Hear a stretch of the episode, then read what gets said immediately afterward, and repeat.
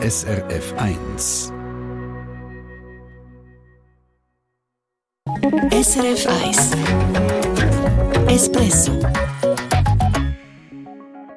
Für schnellen, unverbindlichen Sex gibt es ja allerlei Internetseiten, wo man ein Date abmachen kann. Und wenn man das will, ist das okay. Jetzt stellt euch aber vor, irgendjemand eröffnet mit eurem Foto ein Profil auf so einer Seite. Ich finde, das ist ein sehr schwerwiegender Missbrauch. Sagt die Frau, die genau das erlebt hat. Und dann schauen wir noch ins Kleingedruckte von Postfinance und auch anderen Banken. Dort steht nämlich, sie dürfen Aktien und Fonds auch im Ausland parkieren, auf Risiko und Kosten der Kundinnen und Kunden. Was bitte schön meinen Sie mit dem? Was die Hörer wissen, klären wir etwas später. Äh, guten Mittwochmorgen wünscht Yvonne Hafner. TheCasualLounge.ch das ist eine Internetseite, wo man angeblich ratzfatz jemanden findet für ein unverbindliches Schäferstündchen. Oder wie Sie das Ganze selber anpreisen? Affären für ein ausgeglichenes Leben. Heimlich, still und. Ja, ja, tönt wahnsinnig aufregend, wenn man auf das Haus ist, ist aber vor allem heiße Luft. Haben wir es hier im Espresso auch schon davon gehabt. Auf dieser Seite gibt es nämlich sogenannte Animateurinnen und Animatoren. Das sind Leute, also Angestellte, die ein so tun, wie wenn sie ein Nummerli schieben Treffen kann man die dann aber nicht. Das einzige Ziel dieser Animateure ist, die Leute bei der Stange zu halten, die viel Geld für ein Abo zahlen. Dass das nicht sauber ist, haben wir schon darüber berichtet. Und auch die Geschichte, die wir euch jetzt erzählen, wirft kein besseres Licht auf die Seite. Stefan Wüttrich. Und zwar ist das Geschichte von der Sonja Meyer. Sie heißt eigentlich anders, aber nach dem, was sie mit der casuallounge.ch erlebt hat, wird sie lieber anonym bleiben. Auf dieser Seite sind nämlich plötzlich Fotos von ihr auftaucht. Irgendjemand hat sich bei ihrem Instagram-Profil bedient und mit ihren Fotos von dort eben auf der casuallounge.ch ein Profil gemacht. Es hat also so ausgesehen, wie wenn Sonja Meyer eine von diesen Frauen wäre, die für schnelle Sex zu haben sind. Ich war überrascht, dass so etwas überhaupt möglich ist und äh, schockiert über die Angaben zu meiner Person, die überhaupt nicht der Wahrheit entsprechen. Die Angaben haben es nämlich in sich. Allerlei Vorlieben hat Sonja Meyer angeblich, alle nicht wirklich jugendfrei. Dass sie auf Dessous soll stehen, ist noch etwas vom Harmloseren.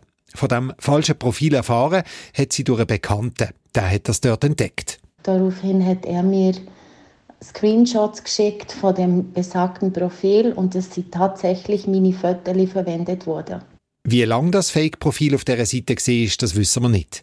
Aber immerhin muss man sagen, Sonja Meyer hat keine schlüpfrigen Anfragen bekommen und der casuallounge.ch hat dann einigermaßen schnell reagiert und das Profil gelöscht. Sonja Meyer findet es einen Weg jenseits. Ich finde, das ist ein sehr schwerwiegender Missbrauch für mich als Geschädigte, wo das Bild benutzt worden ist, aber gleichzeitig auch für denjenigen, der sehr viel Geld zahlt und sich auf so einer Plattform scheinbar seriös registriert.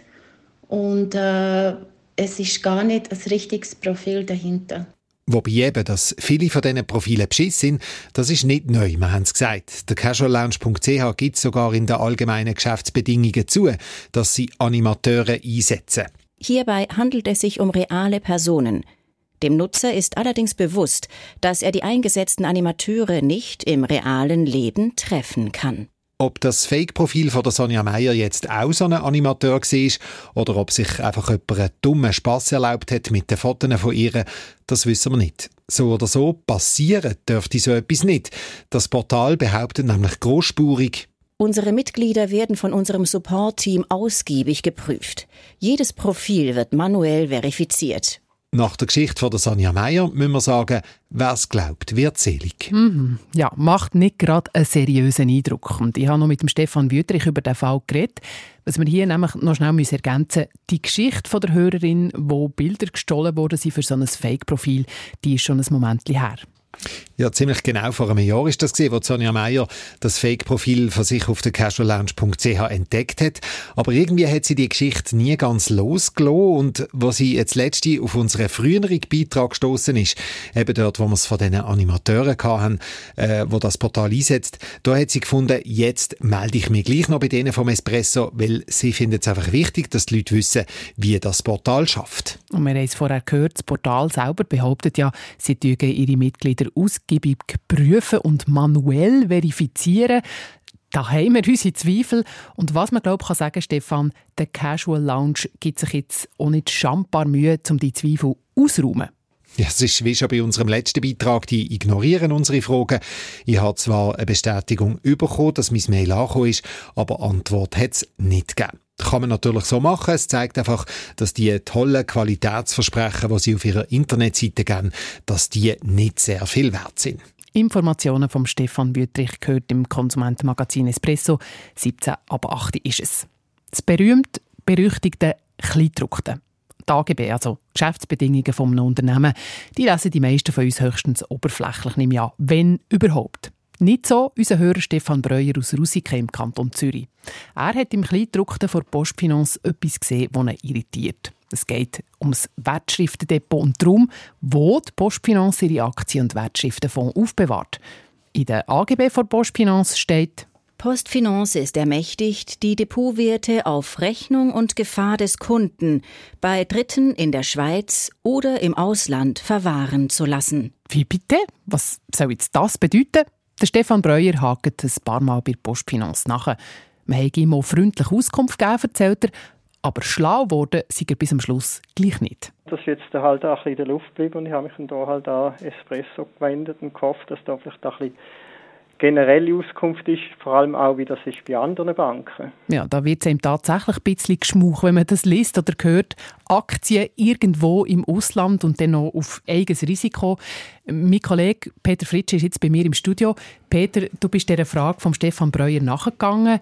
Ist die komische Klausel quasi eine ja, Spezialität von Postfinanz oder gibt es das auch bei anderen Banken?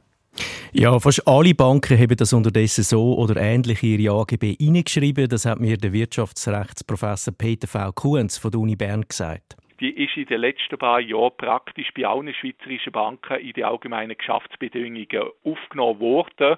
Folglich gilt sie nicht mehr als ungewöhnlich. Und auch wenn man ein bisschen den Kopf aufwirft, dass ich nachvollziehen kann, ist sie aus dem Grund heute rechtlich gültig. So verheben sie also, aber eben auch der Peter V. Kuhns versteht, dass man irritiert ist, wenn man das liest. Mm, gut, rechtlich verhebt es. Inhaltlich verstehe ich aber immer noch Bahnhof. Was will denn jetzt das sagen? Wer sind die Dritten, die unsere Aktien möglicherweise aufbewahren auf unser Risiko? Ja, es ist wirklich nicht ganz unkompliziert und ich muss jetzt auch ein bisschen ausholen. Man kauft und verkauft zwar seine Aktien und seine Anteile am Fonds zum Beispiel meistens bei seiner Hausbank und hat dort auch sein Wertschriftendepot, sein Portfolio, aber die einzelnen Titel, die sind normalerweise nicht bei dieser Bank abgeleitet. Wo denn? Jetzt kommen eben die Drittanbieter ins Spiel, die in dieser Klausel erwähnt sind. Und da tauchen wir jetzt kurz ins Finanzbusiness ein. Die mhm. Wertschriften die liegen bei sogenannten Depotstellen oder Verwahrer, und zwar elektronisch digital, aber zum Teil auch noch auf Papier. Also da gibt es immer noch beide Varianten. Mhm. Und diese Verwahrungsstellen, das sind spezialisierte Dienstleister in der Schweiz und auch im Ausland. Also wer zum Beispiel? Also für Aktien oder Fonds, die in der Schweiz an der Börse gehandelt werden, übernehmen zum Beispiel die Grossbank UBS oder der Finanzdienstleister SIX die Aufgabe, um die Wertpapiere sicher aufzubewahren. Aktien, die nicht an der Schweizer Börse gehandelt werden, die sind im Ausland deponiert. In Deutschland zum Beispiel bei der Firma Clearstream, wo der deutschen Börse angeschlossen ist. Mhm. Als Kunde muss ich den und die anderen Namen aber eigentlich nicht kennen. Meine wichtigste Anlaufstelle ist ja eben meine Bank. Aber wenn es einem Wunder nimmt, kann man sich natürlich mal bei seiner Bank erkundigen, wer eigentlich die Aktien aufbewahrt und wo das sie sind. Okay, soweit so gut. Jetzt hat es ja in dieser kryptischen AGB-Klausel auch noch den Nebensatz gehabt, eben das Ganze passiere auf Risiko der Kunden. Was heisst jetzt das? Also vorweg, da reden wir glaube ich schon von einem ziemlich kleinen oder unwahrscheinlichen Risiko, aber es gibt eins. Und zwar könnte es ja passieren, dass so ein Drittanbieter so eine Aktienaufbewahrungsstelle hops geht, also Konkurs anmeldet. Das kann theoretisch auch in einer Bank passieren. Und da ist es so, bei Aktien oder Fonds, die in der Schweiz sind, da muss man sich bei einem Konkurs keine grossen Sorgen machen, sagt der Wirtschaftsrechtsprofessor Peter V. Kunz. Weil im Schweizer Recht gilt, dass die Kundin oder der Kunde seine Wertpapiere rausverlangen, wenn eine Bank untergeht. Sie kommen also nicht in Konkursmasse. Aber wenn solche Wertpapiere im Ausland sind, dann hängt es davon ab, was das ausländische Insolvenzrecht sagt. Und insofern hat der schweizerische Kunde natürlich vor allem beim Handel mit ausländischen Wertpapier durchaus ein gewisses Risiko, dass am Schluss bei Bankenkonkurs ihm könnte auf die Füße fallen. Jedes, jedes, Land regelt das mit dem Konkurs nämlich ein bisschen anders. Und für so ein Worst-Case-Szenario stellen sich Banken mit dieser AGB-Klausel jetzt eben aus der Verantwortung. Kundinnen und Kunden müssen dann unter Umständen dafür kämpfen, dass sie ihre Wertschriften können loseisen können. Und wenn das nicht gelingt, müssen sie dann eben auch äh, allfällige Kosten oder einen Verlust verkraften. Mhm. Also da wälzen Banken jegliches Risiko wieder einmal auf uns Konsumentinnen und Konsumenten ab. Genau. Und in einem an, Peter Fritsche, da kann man sich auch kaum dagegen wehren. Ja, leider. Höchstens, wenn neu mit einer völlig absurde oder überraschende Klausel im Kleindruck versteckt ist, haben wir es ja schon gehabt bei uns in der Sendung, dann hat man gute Chancen, wenn man sich wehrt. Bei unserem Thema heute ist es eben so, dass praktisch alle Banken so eine Klausel haben. Sie ist laut dem Rechtsexperten nichts Spezielles und darum müsse man sie wohl oder übel auch so schlucken. Bei der AGB gilt eigentlich ein bisschen das Motto Vogel friss oder stirb. Äh, wenn Sie Nein sagen, dann wird die Bank einfach entweder die Kundenbeziehung nicht eröffnen oder schlicht und ergreifend schliessen. Weil die Bank ist natürlich wesentlich am längeren Hebel und schlussendlich gilt die Vertragsfreiheit. Also die Bank ist nicht verpflichtet, mit euch einen Vertrag zu schliessen. Es gibt aber auch noch einen Mittelweg, wenn es einem unwohl ist wegen der Wertschrift im Ausland und dem Risiko. Das wäre ein Portfolio nur mit Schweizer Titel. Also, wieder einmal etwas gelernt. Danke am Espresso-Hörer Stefan Breuer. Merci für die Frage. Und Fragen stellen, das kann man uns vom Espresso natürlich jederzeit einfach eine E-Mail schreiben an espresso.srf.ch. SRF 1 Espresso Eine Sendung von SRF 1. Mehr Informationen und Podcasts auf srf1.ch.